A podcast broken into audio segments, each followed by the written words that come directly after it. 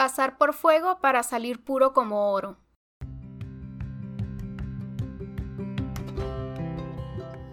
¿Qué onda? ¿Cómo están? Somos René Liera. y Pablo Wendland. Yo, René, soy estudiante de Ingeniería Industrial, columnista de la revista Correo y además fui voluntario un año completo en Saltillo, Coahuila. Amante del deporte y de analizar las cosas cotidianas de la vida a fondo. Yo, Pablo Wendland, soy psicólogo y emprendedor social. Actualmente dedico mi tiempo a una asociación civil donde trabajamos con educación en poblaciones vulnerables. Amo el cine, la filosofía, el empoderamiento social y conocer diferentes cosas sobre la vida. Hicimos este podcast porque creemos en la necesidad en que todo mundo debe ser escuchado. Por eso invitamos a personas distintas a hablar en este podcast, porque todos tienen algo que compartir y todos tenemos algo que aprender de ellos. Esto es Caras Vemos. Experiencias no sabemos. ¿Qué onda, Pablo? ¿Cómo estás? Muy bien. Otro episodio más, otro martes. Así es, ese estuvo complicado. Pues Un no poquito crítico, ¿no? Ajá. Ahí Pero- tenemos una historia de cómo llegamos a, a- nuestra querida invitada de hoy. Que es muy buena, por cierto. Sí, no, o sea, en algún momento venía el capítulo, o sea, el programa simplemente llegó antes de. Llegó antes de lo previsto. Imagínense que nosotros nos confiamos de que alguna persona iba a venir a hablar, pero después se complicaron los tiempos y lo Digamos que nos cancelaron ahí. Nos cancelaron y luego las personas que se nos ocurrió invitar después, pues ya era muy pronto, entonces Ujú. era medio complicado ajustar fechas. Entonces la moraleja sería no confiarse y tener más programación con, Sí. su- con sus invitados, más contando con el tiempo de otros. Sí, la verdad fue muy bueno que yo, pues aquí mi colega Yasmín, Yasmín saluda, ¿cómo andamos? Hola, todo muy bien por aquí. Pues andaba en una junta con ella ahí del trabajo y de repente me habla René y me dice como que, güey, ya no tenemos personas y nos íbamos a ver como en 20 minutos de lo que vi el mensaje así. Y Pero estaba bueno, con todos- Yasmín y yo que Yasmín, tu historia, ¿quieres contarla? Y yo, ¿de qué? ¿De qué estás hablando? Pues ella no sabe que tenemos un podcast, ni siquiera que Pablo Yo tenía sí un la podcast. hice por WhatsApp, ella nunca me dijo Y nada. encontraste el mensaje, la ahori- prueba. ahorita te- no, no, no lo he encontrado, pero después te lo voy a poner. Saca el screen. Oye, pues no sé, preséntanos más bien a, a nuestra querida invitada. Pues bueno, Yasmín Moraga, aquí, una amiga mía que conocí en la universidad, psicóloga, colega mía, tiene 24 años, al igual que su servilleta. Oye, pero tiempo, antes de que empezamos con todo el tema, quiero que aclares tus Ah. errores de la semana pasada. Ok, tengo que, que decir. Dos errores. Tres, tres, Tres errores, Tres errores, perdón. tres disculpas. Bueno, quiero que sepan que yo soy la persona que edito y se me pasó a editar unas cosas. Perdón, Unas más palabras, unas palabras. perdón a la Bubu. La, A la Bubu. A la Bubu, perdón. Todavía estoy diciendo mal el nombre. Perdón a la Bubu, a la abuelita aquí de mi compañero René, porque dije dos malas palabras. Y no, nadie sabía que nos escuchaba, pero Nada, pues, sí. fue lo primero que me dijo el Es, domingo. es, es bueno saber que, que tenemos un público. Bastante amplio. Amplio, vaya. Digo, no tenemos ningún problema con las malas palabras, pero las tratamos de decir lo más mínimo y hay niveles de malas palabras. Claro. Y excediste el nivel. Eh, excedí el nivel, excedí el nivel. La, Hay Ni la- modo, niveles. Ni modo, ni modo. la- la iba a quitar y se olvidó editarlo. La segunda disculpa. La semana pasada dije que Sócrates fue al oráculo de Delfos cuando salió la frase yo solo sé que no sé nada. Me equivoqué, perdón a todos los que leyeron la apología de Sócrates de Platón. Eh, fue un amigo de él el que, el que hizo, el que fue al oráculo. Y tercero, yo le dije a nuestra invitada pasada, que se llama Ivana, que era el libro de emociones tóxicas de Bernardo Estameteas, perdón, aquí lo tengo escrito, donde decía la parte de la personalidad obsesivas y coobsesivas en las, en las roles de pareja. Y no es en realidad un artículo que se llama roles de pareja, roles en la relación de pareja, el módulo 2 amor, pareja y erotismo de Ana Luz Martínez González. Así que perdona a, toda todas la- las personas a que toda la audiencia. a toda la audiencia porque pues parecer no fui súper Pues uno se equivoca, ¿no? Y Ajá. es importante reconocerlo y sobre todo, pues decir las cosas correctas, ¿sabes? Y es, es. mucho lo que hablabas el capítulo pasado, de que Ujú. si, si estás en error, pues hay que saber que estás en error y así tal, ¿no? es que igual les recomiendo el libro de emociones tóxicas es muy bueno que también El capítulo que es el, es el bueno, el que, el que traes ahorita el aquí. que, el que tengo aquí es que de hecho me dieron estos dos capítulos al mismo tiempo pero se llama los celos tóxicos es literal eso entonces que es de hecho desde la página 241 en adelante me lo dejaron hacer en, en una de mis clases vaya de hecho era sobre relación de pareja era la clase ¿cómo se llama? familia y relación de pareja Tera- terapia, terapia familiar y pareja. terapia familiar de pareja Ujú, ok Muy bien. pues bueno Ahora sí, entramos de lleno en la materia. Una disculpa a toda la audiencia. Todos cometemos errores. Sí. Todos. Yasmín, pues es una amiga que de hecho eh, yo me enteré un poquito después, tú me contaste, Yasmín, tuviste, bueno, ¿tienes o tuviste, para empezar? Tuve. ¿Cómo funciona? Tuviste. Tuve. Ok. Tuviste un trastorno de la conducta alimentaria, más específicamente anorexia nerviosa. Así es. Eh, ¿Cuánto tiempo? Años. Ok. ¿Qué te diré? Tres años, cuatro años. Fue lo que duró el, el problema, ¿no? Ok. Pues ahorita, pues ya tuviste todo tu proceso de salir adelante y pues nos vienes a platicar un poquito de eso, junto con un mensaje pues humano para que todos tengamos, entendamos más todo esto que es mucho más común de lo que nosotros pensamos y mucho más fuerte de lo que la gente piensa. Entonces, pues no sé, cuéntanos un poquito desde el principio. ¿Cómo te diste cuenta? Eh, ¿Cómo empezó? Fíjate, haces hincapié en cómo me di cuenta. Genuinamente me di cuenta del problema. Ya sé que era un problema. Comencé con conductas de, ay, estoy subiendo de peso, estoy muy gorda, pero era todo lo contrario, estaba bajando de peso. Había tenido una pérdida en ese momento de, de mi abuela, estaba súper triste, estaba en depresión básicamente. Sin embargo, yo continuaba con mis actividades normales, iba a la escuela, hacía mis tareas, trabajos en equipo, seguía funcionando, pero por dentro yo me estaba cayendo, me estaba derrumbando. Los demás se daban cuenta, pero yo no. Fue un, un lapso donde ya me comenzaron a decir, oye, estás muy delgada. Y yo de, no, no pasa nada. O sea, al contrario. Yo cuando estaba chiquita era gordita. Todavía en la adolescencia era gordita. Por eso cuando comienzo a bajar de peso, pues yo me empiezo a sentir muy bien y, y fue como un método de escape a manera inconsciente de lo que había sucedido con la pérdida de este familiar. Un día comienzo a restringir y restringir alimento. Estaba comiendo una vez al día y eran porciones mínimas. Simplemente ya no quería consumir azúcares, trataba de no comer muchas cosas. Pero mi cuerpo lo estaba resintiendo, ya no nada más era la pérdida de peso, ya no estaba enfocada en las clases, mi comportamiento estaba cambiando, hacía mis, mis tareas y era como que, ay, después lo hago. Fue una combinación de, de ansiedad con, con depresión aunado a, a la anorexia, lo que me terminó de tumbar. Mi mamá me dice, oye, ¿qué está pasando? O sea, te quiero ayudar. Y yo, pero es que ayudarme en qué? Es, es, es tanto lo que te consume que no te das cuenta, pero los demás alrededor sí. Yo me rehuso a ir a terapia digo, no, no pasa nada, no pasa nada y no pasa nada. Sin embargo, tengo un, como un llamado a la realidad de que, oye, está pasando algo. Eh, comienzo a tener muchos dolores de pecho, pienso yo pues me está dando un infarto, ¿no? Como pues estudiando la carrera también tienes nociones, pero tú mismo querer controlar la situación no te permite ver lo que está sucediendo. Y sí, sí admito que, que tuve mucha ayuda. Y si no hubiera tenido esa ayuda, no sé qué sería la Yasmin. Tal vez ni estuviera aquí, Ok. la verdad. Tuve mucho apoyo externo que me decía, oye, ve a alguien, ve a un especialista. Y cuando comencé a ver al especialista, yo estaba todavía que no, y no quiero, y no quiero. Y me dijo, me dijo la, la psicóloga, si no haces lo que te indico, te voy a tener que mandar a una clínica. Y la clínica no está aquí, está en Monterrey. Y este internamiento, quieras o no, porque no estás acatando órdenes. O sea, tú ya estás para un nivel de internamiento. Y eso fue como un, un shock, un impacto Ajá. para ¿Te lo mí. esperabas? o- No me lo esperaba. Genuinamente no me lo esperaba. Cuando me dice eso, fue un choque a la realidad. Porque yo decía, ¿cómo, cómo es que me van a, me, me van a internar? ¿Sabes? Yo tenía la creencia de que sí, te internaban, pero cuando ya de plano estás en los huesos y no es así. Hay una concepción errónea donde se cree que la persona que padece anorexia está en los huesos.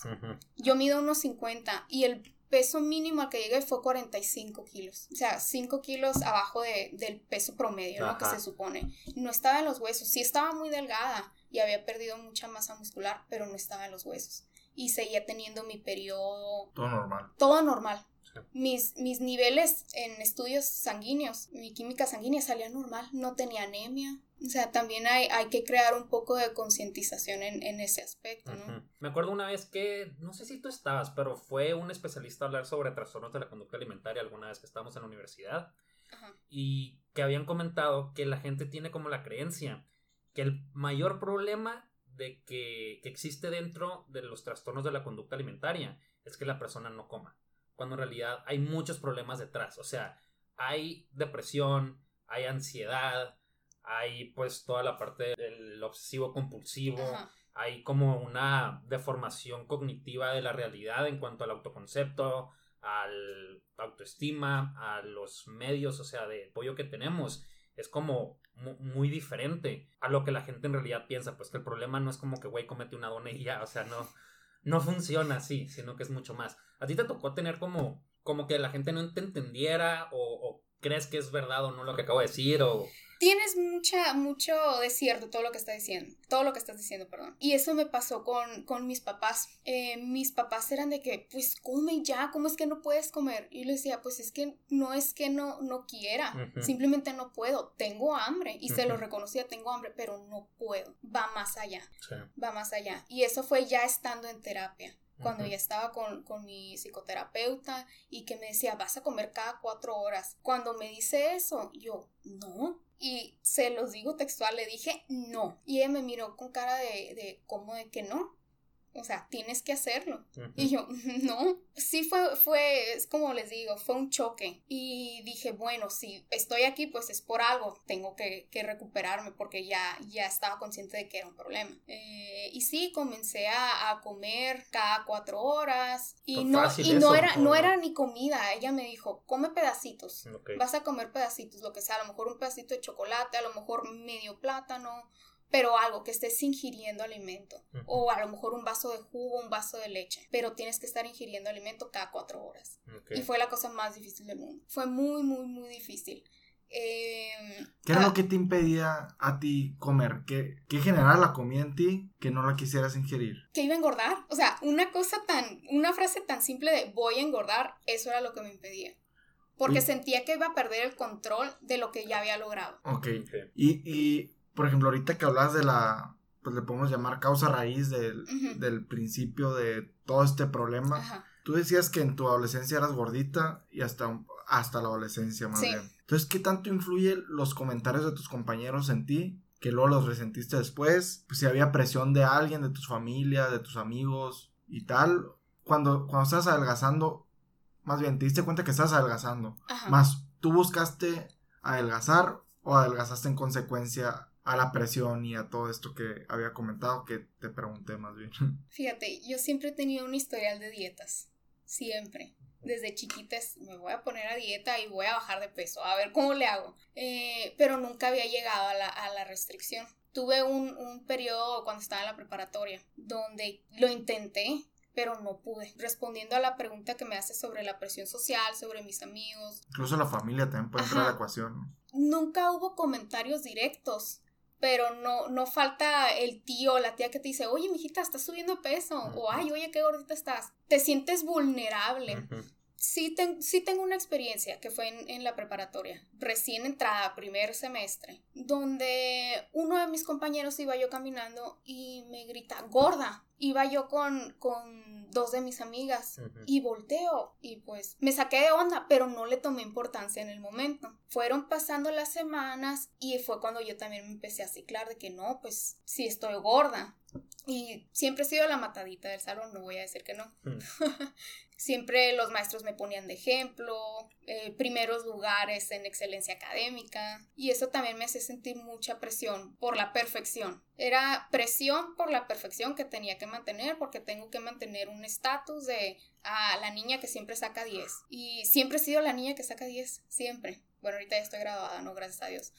Pero siempre fue así. Llega un momento en que hay tanta presión a tu alrededor, a problemas personales que llevas, problemas familiares, como por ejemplo en este caso un duelo, que te agarras de lo primero que encuentras que te dé esa sensación de control. Y eso fue lo que hice. O sea, ¿y el duelo fue el detonante o fue, ya... Ajá. Fue el factor detonante. Fue el factor detonante, porque yo ya traía cosas arrastrando familiares, aparte de un duelo, dinámicas familiares. No voy a indagar mucho en eso, pero cuestiones mamá, papá, independencia, eh, sobreprotección también etcétera. Pero el duelo fue el detonante porque caí en depresión, ya traía arrastrando yo ansiedad de años atrás. Fue una cadenita, fue una cadenita que, me llevó al, trastorno. Una pregunta, a ver, tabú esta cosa. Psicólogo con un trastorno, ¿qué, ¿qué, nos puedes decir? O sea, al menos como ejemplo, de hecho, muchos no saben, pero yo tengo trastorno de ansiedad generalizado y de hecho... Ahorita considero que ya no, no me han dado de alta todavía, todavía sigo tomando antidepresivos, pero tengo un trastorno eh, depresivo mayor. Ahorita ya pasé, llevo como un año, todavía ya me están quitando los medicamentos. De hecho, hoy empecé a tomar menos medicamentos de citaploram. ¡Felicidades!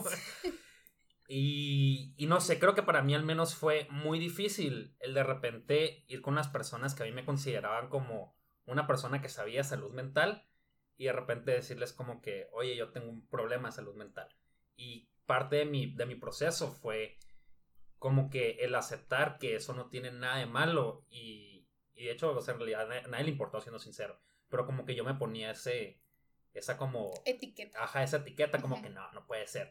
Para ti fue un problema, no fue un problema, para los demás se les hizo un problema. Sí hubo comentarios, fíjate, que, que me tocó escuchar donde, ¿cómo es que si eres psicóloga no puedes controlarlo y no puedes simplemente comer? Ajá. Y yo, pues es que no es nada más simple comer, no es nada más eso. No es que te vas a hacer hipnosis tú sola. Ajá, no. Eh, lleva, lleva todo un proceso y es un proceso sumamente largo, pero sí es cierto que por el hecho de que estás estudiando psicología o que eres psicólogo, la gente te etiqueta y dice, ¿cómo tú vas a estar pasando por algo? Y no es así, seguimos siendo personas, seguimos siendo seres humanos y tenemos nuestras dificultades y tenemos nuestras luchas, problemas, batallas, igual que cualquier otra persona. Por ejemplo, yo, yo ahorita que estás diciendo esto, más bien tú, Pablo, me acuerdo, tenemos un muy buen amigo mío, el Carranza, José Carlos Carranza, que ha salido al caso bastantes veces en el, en el podcast. Carranza. Que que el, que el güey casi se muere en secundaria. Ah, con el apéndice. Le dio apendicitis y luego se le explotó, bueno. Que tuvo como tres días, o sea, con la apéndice reventada y lo abrieron y ya está todo hecho que, que te da peritonitis después. Bueno, total, todo, todo mal. Ajá. Total, que la verdad salió adelante y pues después terminó la prepa y todo normal, muy bien. Recuperado salud al 100%, todo perfecto. Y lo que lo hizo motivarse, ahorita estoy en medicina, ok, y eso es a lo que voy. Lo que lo hizo motivarse fue haber estado en el hospital y haber visto ahí todo cómo funciona, a lo mejor motivarse a, a poder salvar más vidas como un doctor lo hizo con él y todo este rollo, que fue lo, pues, aventarse una chinga de, perdón, bu, eh, aventarse años estudiando para, en el ámbito de la salud, que es la verdad es muy complicado a veces. O sea, ¿qué tanto influyó en ti este problema para meterte a la carrera? ¿Qué tanto te motivó? ¿Qué tanto es el querer ayudar? No sé. Tú, no sé si has captado la pregunta, si la expliqué bien o... No, de hecho es una, es una muy buena pregunta. Eh, más por el comentario que siempre se escucha cuando estás estudiando psicología, que todo mundo que estudia psicología es porque quiere arreglar sus problemas. Sí, que de hecho lo, lo mencioné en el capítulo pasado, lo de The Wounded Healer, que me dijo un psicólogo de, Estados Unidos que conocí. Pero, pero sí, perdón por interrumpir. Buen comentario. Sí influyó, influyó bastante, porque fue justo en, en, la preparatoria donde yo tengo ese primer desliz, vamos a, a, llamarle así, ¿no? Y yo dije, no, pero, o sea, ¿cómo, voy a caer en eso? Y decía, ¿cuántas, cuántas personas no, no están pasando por lo mismo que, que yo estoy pasando, que a lo mejor están cayendo en ciertas conductas, ciertos hábitos que son dañinos para, para la salud. Y yo dije, a mí me gustaría ayudar a ese tipo de personas. Y también justo en ese tiempo fue cuando una celebridad llamada Demi Lovato eh, se abre también sobre su, su, anorexia. Y esa fue, fue algo, no voy a decir detonante porque no fue un detonante, pero sí fue una motivación. Fue uno de los factores. Fue, ajá, fue un factor para que yo dijera, voy a estudiar psicología. De esta forma puedo prevenir y puedo también ayudar a los que ya están pasando por algo y prevenir a los más que se pueda. Tú cuando ya estudiaste, cuando decidiste estudiar psicología, ¿ya habías pues ya te habías dado de alta, ya, ya estabas curada. No, tuve un intento. De hecho, cuando estaba estudiando la carrera de psicología fue cuando, cuando pasó todo. Eh, en la preparatoria fue cuando comienzan las ideas, esos hábitos de quiero, quiero bajar de peso porque estoy muy gorda, que fue cuando me hicieron ese comentario. Pero no, no se instaló, voy a usar ese término, no se instaló el, el trastorno. Simplemente yo dije que estoy haciendo, yo misma me sacudí. Yo quería resaltar un poquito lo del comentario. Ya le habíamos hablado con Michelle. No, con Andrea. No Andrea mi novia, sino Andrea. La de la. Andrea. Dueñas. Andrea Dueñas. Andrea Dueñas eh, fue una invitada que tuvimos, que escuché el capítulo, está muy bueno. Fue una persona que eh, tuvo un embarazo eh, adolescente, se puede pues decir. no, no, no, adolescente ni de tenía 21 años, pero estaba en la, estaba en la universidad. Pues. Y es un embarazo, pues no planeado. no sé qué. Simplemente es un embarazo. Ajá, antes, de. ajá, prematuro no por la edad, sino que. Por los planes de su vida. Ajá, vino a cambiarle su vida totalmente. Y, y recuerda que ella está en el súper y que todos, todas las señoras la juzgaban con la mirada y, tal. Entonces, ahorita que dijiste eso de que un, un amigo tuyo, un compañero tuyo, te dijo gorda, no, no tiene idea de esa persona del daño que causó en otra, ¿sabes? Y nada más fue como a lo mejor hasta de cariño, ¿me entiendes? De que, ah, ¿qué onda? Créeme que no fue de cariño. No, o sea, más bien inconsciente, no sé. No tenemos idea de la, de la dimensión de nuestras palabras a veces, ¿me entiendes? Sí.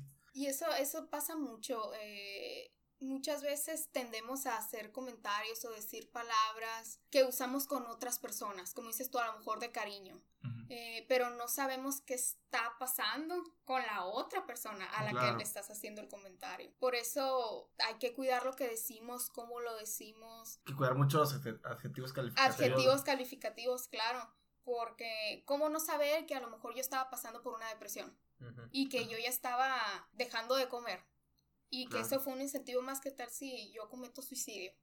Claro. Digo, nunca se va a enterar. Ajá, nunca se va a enterar, exacto.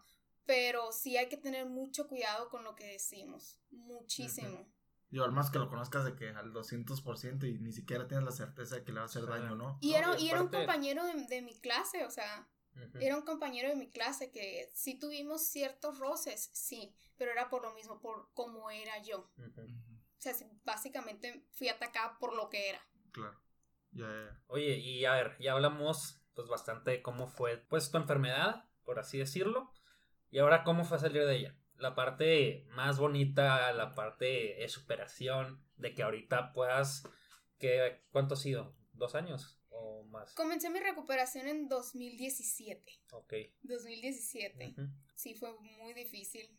Ya pues hablamos un poquito de eso. Eh, de estar renuente, hacer que mis papás también tomen conciencia. Fuimos con un terapeuta familiar y, les explicó, señores, está pasando esto, esto y esto y esto. No es nomás una dona. Eh. Ajá, no es nada más, toma, aquí está la dona, cómetela. No. ¿Cómo lo llevan? Enfrente de ti, todas esas explicaciones, todo es así muy abierto, como... Literal. Es que, o sea, creo yo, y ya lo hemos comentado, hay muy poca conciencia de, salud mental en la sociedad, muy poca. Y, y ya sé que ahorita está como medio de moda y que ahorita la gente lo está hablando más y que es bueno, pues ¿por qué? Porque se da espacios como este, por ejemplo, el que se habla, se habla un poquito más. Pero hay muchas cosas que la gente cree entender y va mucho más allá, o sea, la, trastornos de la conducta alimentaria, corrígeme si me equivoco, tú sabes más que esto que yo, pero pues dentro de categoría obsesivos compulsivos es literalmente algo que va más allá de ti en cierta forma, pues. no lo puedes controlar. Hay un momento en que la enfermedad te controla a ti, el trastorno te controla a ti. Y uno vagamente y falsamente cree que todavía está en control, pero es erróneo. Entonces en terapia familiar literalmente explicaron esto a tus papás y para ellos les costó también, tú piensas, en tu... Te voy a ser sincera, fuimos una, una sesión... Muy buena psicóloga. Excelente.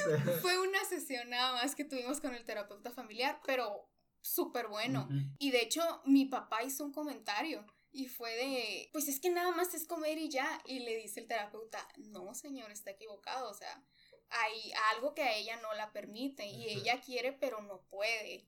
Y lo fue llevando de una forma tan fácil de digerir que mis papás dijeron, ok, vamos a hacer todo lo que está en nuestras manos para apoyarla y sin presionarla, pero con los recursos que tenemos y los que nos está dando el terapeuta. Y con una sola sesión, eh, ellos, ellos, lograron entender, ajá, lograron entender lo que estaba pasando, pero esa fue nada más una probadita de todo lo que fue la batalla, le vamos a decir así, ¿no? Oye, me está acordando, el otro día estaba comiendo con unos compañeros y una señora que ya tiene hijos menciona que, que uno de sus hijos no podía tocar a su, a su hermana. O sea, literal, se le acercaba y, y no sé, le pasaba una pluma. El niño pedía que le lavaran la pluma para ella poder agarrarla. Y, fueron con el psicólogo y resultó ser que faltaba O sea, ellos pensaban de que, ay, qué simple el niño y así. Y resultó ser que le faltaba una conexión en el cerebro para que. Y ya le dieron medicamento y todo y lograron esa conexión. Y ya después pudo agarrar, pues, cosas de su hermana, no sé. Es un niño chiquito, pues. Pero, o sea, cosas tan simples como esta y que, oye, no puedo agarrar la misma pluma, no puedo agarrar el mismo cuaderno, no puedo agarrar la misma mochila porque no puedo. Me, No sé, no sé qué me da. Pero resultó ser un problema de salud mental también, ¿sabes? Digo a lo mejor no se iba a morir por eso, como es un trastorno, pero pues a lo mejor cosas tan simples también pues hay un fondo. También se iba a ver de que toda la dinámica familiar y la convivencia con la hermana iba a estar. Ah, claro, por siempre. Se ve afectado, y, y, la importancia de darse cuenta y la importancia de ir a un profesional. Sí. Y después de la, bueno, perdón, ahora sí continuamos con la historia. Bueno, del terapeuta familiar, pues ya es más trabajo personal de seguir con, el psicólogo, ir con un nutriólogo y es, trabajar y me costó mucho porque sí tuve mis recaídas y fue como que ya estaba avanzando y después algo sucedía y me desestabilizaba y volvía a caer. Y mis papás se frustraban, se frustraban, claro, pero también ellos me decían, vamos, órale, mijita, o sea, tú puedes. Y el hecho de que tus papás estén echándote porras y que estén al pendiente, eso ayuda muchísimo. Y aparte de antes no creer que fueran enfermedades, o sea, de, ese, nivel. Que creían que era un capricho, porque es lo que se cree, que es un capricho de la niña berrinchuda que nada más porque lo quiere comer, pero no es así. Ya que logran comprenderlo, eh, el apoyo está ahí. Igual, amigos, mis amigos siempre fueron muy, siempre estuvieron al pie del cañón ¿Cuál es la posición de un amigo en, ese aspecto? O sea, te tienen que decir de que, oye, no sé, te ofrecen, no sé, o sea, debe ser como un tema muy discreto entre los amigos de que todos saben que tienes el problema, más no te pueden decir porque puede ser sensible. Entonces, eh, ¿cómo manejan, cómo es la mejor manera de, afrontarlo como amigo? No sé. Eh, es una posición que me pongo en su lugar y no sabría cómo manejarla. Sí, de hecho los, los se ponen en una posición muy incómoda, ¿no? Por lo mismo de que no saben qué decir, no saben cómo actuar y, y de repente es, oye, vamos a comer. Y, y, ellos saben que te va a costar trabajo comer, pero son de los que, ándale, una, una probadita más, ándale, aunque sea una ensalada, vamos. Y el hecho de que respeten que tú llevas un proceso y que llevas un ritmo y, y que no de una sentada me voy a comer todo el bistec, que a lo mejor me como la ensalada y un pedacito. Pero eso ya es ganancia y eso es festejo. O sea, ¿por qué? Porque te estás alimentando. Y es algo que a lo mejor antes no hacías. ¿Y tú les dijiste personalmente o, se fueron enterando? Mis amigos más cercanos, yo les dije. Cuando se presentó la oportunidad de que ya estaba en terapia o que ya iba a iniciar tratamiento, yo les comenté, hoy sabes qué está pasando esto. Hay unos que se dieron cuenta desde muchísimo tiempo atrás y son los que notaban los foquitos rojos, ¿no? De que, oye, ¿qué está pasando? Tuve un apoyo de, pues, de la coordinadora, la que era nuestra coordinadora en su momento. Eh, también fue un súper apoyo porque es psicóloga. ella también notaba las cosas y si necesitaba algo, iba con ella y me decía, ok, vamos a hacerle así. Es tener una red de apoyo más que nada. Es, eh, la red de apoyo es una parte muy importante en el tratamiento. Y que también tienes que buscar tú.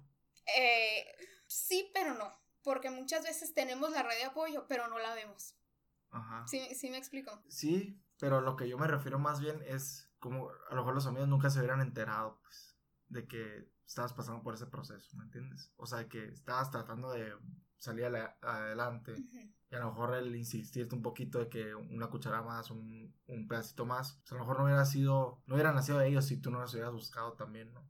A lo mejor, por lo mismo de la posición incómoda que no ¿cómo te van a preguntar de, oye, tienes, está pasando esto? O muchas veces ni ellos mismos saben las, los síntomas o las señales del, del trastorno, ¿no? o sea, yo me acuerdo, yo, yo no me llevaba contigo casi. No. Para nada. o sea, era como que, ah, la, ah, hola, la, sí, la, que yo veía. Pero yo sí me acuerdo que, que, por ejemplo, era como que, ah, la Yasmin está mucho más flaca y que no sé qué. Pero, o sea, decía como que, ah, muy bien, que, que, que, qué padre que pudo enflacar, ¿sabes? Como, y ya, o sea, nunca pensé que no fuera otra cosa. No indagas. Digo, yo Digo, probablemente me, me esté excusando un poquito, pero pues yo no me llevaba casi nada contigo, nomás te saludaba. Pero pues me quedo pensando, o sea, también muchas personas con las que convivías todo el tiempo en tu salón, yo no estaba en tu salón, eh, que eran psicólogos. Sí, sí, O sea, que son como que, pues igual ahí entra, entra todavía la, la discusión de que, ah, pues psicólogo que no se dan cuenta que... Mira, era muy buena para mentir, no te voy a decir que no. Solía recurrir mucho al recurso de la, mentira, pero es parte del problema, porque si llegaban y me preguntaban, oye, estás más delgada, ¿qué estás haciendo? Y no es como que le iba a decir, ah, es que tengo un trastorno. No. Les dices, ah, es que estoy estoy haciendo ejercicio, me estoy cuidando, estoy viendo que como, como menos porciones y con una sonrisota en la cara y te la creen. Y en eso sí quiero hacer énfasis, por si nos están escuchando papás o... Mi abuela. Saludos a la bubu. Saludos a la bubu. Eh, son, son síntomas o hábitos que hay que ver en, los hijos y más cuando se sospecha que hay algo raro. Hay que indagarle poquito aunque sea, porque sí solemos recorrer mucho a la mentira. Un poquito más informativo, dinos así como algunos focos amarillos que podrían tener la gente adulta que, nos escuchan, que tengan hijas o hijos que puedan estar pasando por esto, así como un resumencillo. Bueno, anteriormente mencionaba, pues yo seguí seguí con, mi menstruación, no estaba en los huesos, mi química sanguínea estaba normal. Sin embargo, lo más notorio es la pérdida de peso. Y es el... Hay, algo muy, muy significativo. Por ejemplo, la comida la partes. La partes en pedacitos. Porque te llenas más rápido. Y yo lo hacía, pero la gente no se daba cuenta porque creen que es un hábito. Sin embargo, yo lo hacía por eso. No quiero, no quiero indagar mucho en esa parte porque no quiero dar ideas. No quiero dar, ajá, o no, no sugestionar, sino que a lo mejor alguien que tenga el trastorno se esté escuchando y darle que consejos vayan. No quiero, no quiero indagar mucho por ahí, pero los síntomas y las alertas es, cambio de peso, hay mucha desconcentración, falta de atención, te irritas mucho, yo gritaba por todo. También puede servir para las personas que a lo mejor que alguna persona de nuestra audiencia tenga este trastorno, que también se dé cuenta que sea un trastorno, o las personas siempre están conscientes de que están en el trastorno. No, la, conciencia no suele estar ahí. De hecho, o sea, aparte mucho de la patología, hasta donde yo tengo entendido igual, corrígeme si me equivoco, pero o sea, dentro de la manipulación no solamente es a otra persona, sino es a ti misma. Sí, es a ti misma. es, una batalla contra ti misma. Todo lo que es eh, trastornos de la conducta alimentaria, todo lo que es adicciones, que es todo lo que también engloba lo, lo que son, pues, vaya, los obsesivos compulsivos, son muy manipuladores hasta para ellos mismos. Y hay historias bien interesantes en centros de rehabilitación de todo tipo sobre cómo la gente llega a extremos para autoengañarse y engañar a sus familias y chantajes y cosas muy, muy interesantes y muy fuertes. Sí. Agarras el recurso que tú veas para seguir en ese sistema de engaño. Lo que tú quieras y veas, como dice él, mentiras, comienzas a manipular a los demás, que es lo que yo hacía, manipulaba a los demás. De que no, no estoy bien, no pasa nada, simplemente estoy cuidándome. Y los demás, ah, ok, porque está muy, estamos en la cultura de lo fitness. Y todo el mundo, ay, sí, el gym y el ejercicio. Oye, ahorita, bueno, primero quiero que digas la palabra de nuestros patrocinadores.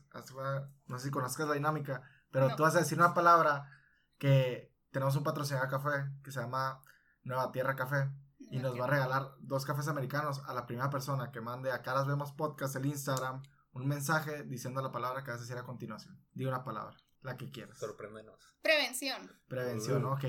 La persona que mande primero esa palabra a Caras Vemos Podcast va a ser la ganadora de los dos cafés americanos. Casi siempre le cambiamos el timing para que la gente no se acostumbre que al final o en medio. Entonces ya, podemos seguir. Oye, y entonces, ahorita que comentabas lo de la cultura fitness. Ajá Tú comentabas alguna vez al principio algo de los nutriólogos, de, más bien de, una dieta, una dieta, Y que normalmente las personas buscan a un nutriólogo, no sé si se iba a someter, someterse a una dieta o empezar a aplicar pues una dieta. probablemente. Aplicar, someterse a una como que muy... Sí, suena muy duro, o sea, técnicamente creo que es correcto, pero, suena, como un de que boom. Ok, ¿qué, qué, qué tanto, qué tanto conciencia tienen que tener los nutriólogos a la hora de recetar una dieta y a lo mejor nos metemos un problema con los compañeros nutriólogos que más bien no nos vamos a meter un problema porque es un punto de vista de un psicólogo que al final va a la salud de la persona y deben de ser como interdisciplinarias. Siempre el cuerpo es una, pues, interdisciplinario y porque, por ejemplo, me ha tocado gente que, no sé, come licuados dos meses y luego eh, baja y luego rebota y no sé, muchas cosas que hemos visto todos y a lo mejor hasta los juzgamos a las personas que lo hacen, pero es un grito de desesperación. Ajá, claro. No voy a, venir a decirle a un, nutriólogo cómo hacer su, trabajo, ¿no? Porque no me compete. Pero sí le puedo, sí puedo decir que el nutriólogo tiene que estar consciente de que cuando llega una persona con ese trastorno, no lo va a tratar, no le va a dar la misma dieta que le da una persona que no está con, en esa batalla, vaya. Porque para empezar, ya redujimos muchas de las, de las comidas. Muchas cosas nos caen mal en el estómago, otras las vomitamos porque el cuerpo ya no está acostumbrado. Y sí es diferente el enfoque que tiene que tener el nutriólogo. De hecho, hay diplomados para nutriólogos y están en especialización para los trastornos de la conducta alimentaria. Se cayó una pluma. Mm, de hecho, yo quiero decir también, digo yo que he hablado mucho con mi mejor amiga, que es nutrióloga, que anda Victoria, ¿cómo andamos? Uh. o sea, sí, muchas veces nosotros tenemos como que el concepto de que dieta es necesariamente restricción. Restricción, ¿cómo lo dije? Restricción, restricción, gracias. Que es necesariamente restricción cuando no es así. O sea, dieta, hasta hay dietas para engordar. Pues dieta es simplemente un plan alimenticio eh, diseñado que la persona tiene que acatar. Y pues las personas que estudian nutrición saben que el cuerpo necesita ciertas cosas y en ciertas cantidades y lo que hacen es que la persona simplemente eh, darle lo mejor que necesita su cuerpo. Y para eso también, de hecho, existe la, eh, creo que se llama nutrición clínica, no sé cómo es, pero pues es en hospitales, que es dependiendo pero, pero bueno, o sea, así como en la psicología, tú bien sabes, hay diferentes corrientes. Ajá. Y también en la nutrición hay diferentes corrientes. Pues no. ¿Quién sabe? Es, eso sí, sí me, sí, me consta, porque de hecho yo lo he hablado con, con la Victoria, que hay muchas personas que son como que quieren ser nutriólogos. Nutriólogos y muchas veces están desde la carrera ella haciendo su Instagram y mandando, perdón, si ando ahí raspando, raspando muebles. a alguien, pero que se ponen desde la carrera a, a tener como que una imagen así como que super fitness de que no comas tanto, ponen dietas que no son dietas en realidad diseñadas, y especializadas y balanceadas, sino que simplemente más estudian nutrición para meterse a esa cultura fitness que no es buena para la sociedad. Y hay muchos nutriólogos que lamentablemente están dentro de eso. O pseudo nutriólogos. Pseudo nutriólogos, o sea, que muy bien les pueden enseñar algo, pero se lo pasan por no sé dónde y empiezan por el arco del triunfo. perdón, bu. y, y nomás están haciendo cosas, ¿por qué? Porque a la gente le gusta de repente meterse en Instagram y ver a gente con cuerpos bastante atléticos y muy fregones, eh, de repente diciendo como que, ay, sí, yo hice esta dieta, hago tanto ejercicio y es súper padre ver eso, pues cuando, y son personas que tienen un background de nutrición pero pues lamentablemente no están haciendo... Para su cuerpo, a lo mejor las funciona su cuerpo. Ajá, o sea, pero la nutrición verdaderamente bien hecha es especializada no, la persona. De contigo, o sea, muy de acuerdo. Digo, la pregunta era más así para llegar a este tema. Oye, y total, ya poquito cerrando tu historia, pues te encuentras en que tus amigos te apoyan, la red de apoyo que hablabas y tal, y después, ¿qué pasa? La lucha conmigo misma. Eso yo creo que fue lo más difícil llevar el, proceso y comprender que merecía vivir. Eso es muy importante, que merecía vivir. Eh, solía tener la concepción de que, pues, ¿para qué? ¿Para qué voy a estar aquí? Voy a estar sufriendo y me voy a estar sintiendo mal. ¿Para qué?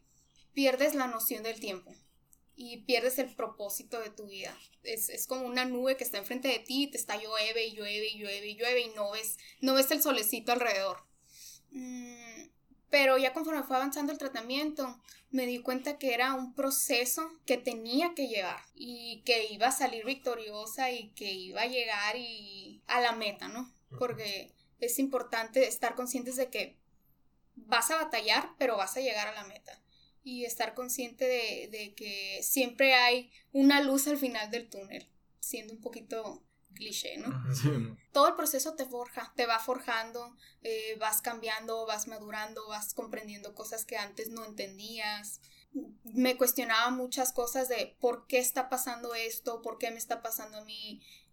Pero ahorita que ya estoy del otro lado, ya con la batalla ganada, digo, ah, ok, paso por esto. Pasé por fuego, pero salí como oro, ¿no? Porque soy otra y, comprendo que lo que hice no era saludable para mí.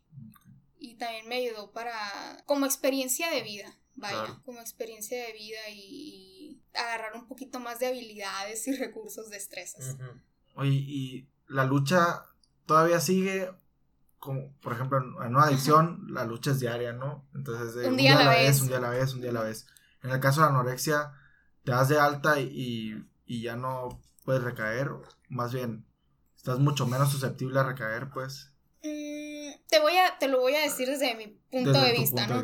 sí, sí hay días donde estás a punto de recaer, pero con esos mismos recursos que tú ya adquiriste, dices no. Y tú misma como ya estás consciente y ya pasaste por algo, que sabes que estás propenso a, pides ayuda y dices, sabes que estoy pensando esto, estoy teniendo estos pensamientos y te haces un reality check de que voy a regresar a la realidad y, no, no me voy a dejar y no me voy a dejar y, y comienzas otra vez a buscar esos recursos. Que a lo mejor todo esto lo haces en un día, porque te levantaste y dijiste, ay, me siento gordita el día de hoy, porque quieras o no, una adicción es una adicción y, un trastorno de la conducta alimentaria, anorexia, bulimia, es una adicción. Es una adicción y, y es algo que tienes que estar luchando pero ya tienes más comprensión acerca del tema y tienes más conciencia, sabes en quién puedes confiar, a quién puedes recurrir. No hay pretexto para decir o para volver a caer. Que si he estado propensa, sí, he estado propensa. Que lo he intentado, lo he intentado, pero como que ya mi chip cambió. De que no, o sea, no, no me voy a dejar, ¿no? No me voy a dejar y la batalla ya la gané y la voy a seguir ganando. Aunque sea un día a la vez. Muchas felicidades. Bastante, bastante bien. Yo creo que con esto concluimos. Iba a preguntar conclusión, pero yo creo que con esto es más que suficiente. Bien. Muchísimas gracias por acompañarnos, en serio, es una experiencia. Gracias a ustedes por invitarme a que sea última hora. yo, yo, yo, en algún momento sí dije como que, ah, pues o sea, definitivamente le voy a decir a la Yasmin, pero pues teníamos más pues, personas en, en, en la lista. por así decirlo, en la lista, ¿no? Tampoco es como que, ajá, esto está... Pero bueno, ese es otro tema.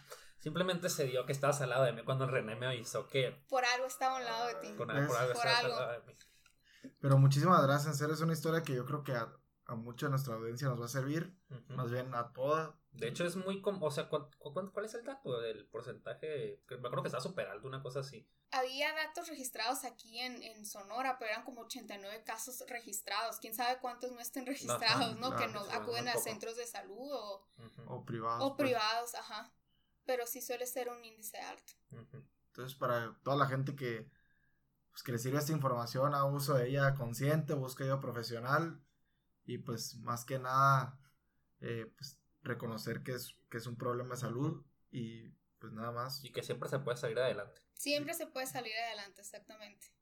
y nada más, muchísimas gracias por, por venir, por tu tiempo y por tu testimonio, por tus ideas claras, por muchas cosas que, que mostraste en el podcast. Casi, de hecho, casi no hicimos cortes más que Pablo y míos. Entonces, muchísimas felicidades, muchísimas gracias. ¿Algo más que quieras agregar, Pablo? Pues no, eh, muchísimas gracias a todos los que nos estén escuchando. De hecho, ya hasta nos han llegado, ya, ya nos llegó una por Instagram, una persona que se acercó a nosotros y nos externó algunas de sus ideas como buenos deseos también sobre el podcast. Entonces, de verdad lo agradezco mucho.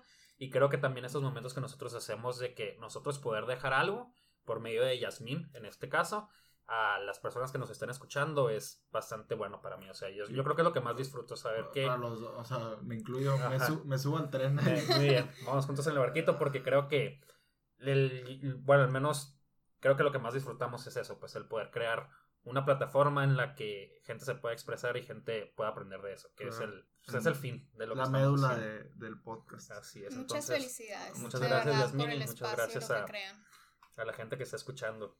Pues, ¿qué? Pues nada, muchas gracias. Ah, muchísimas gracias. a la gente que está escuchando. Entonces, muy bien, nos escuchamos el próximo martes. Saludos a todos. Bye. Y recuerden que cualquiera de ustedes puede ser el siguiente en este micrófono. Muchas gracias.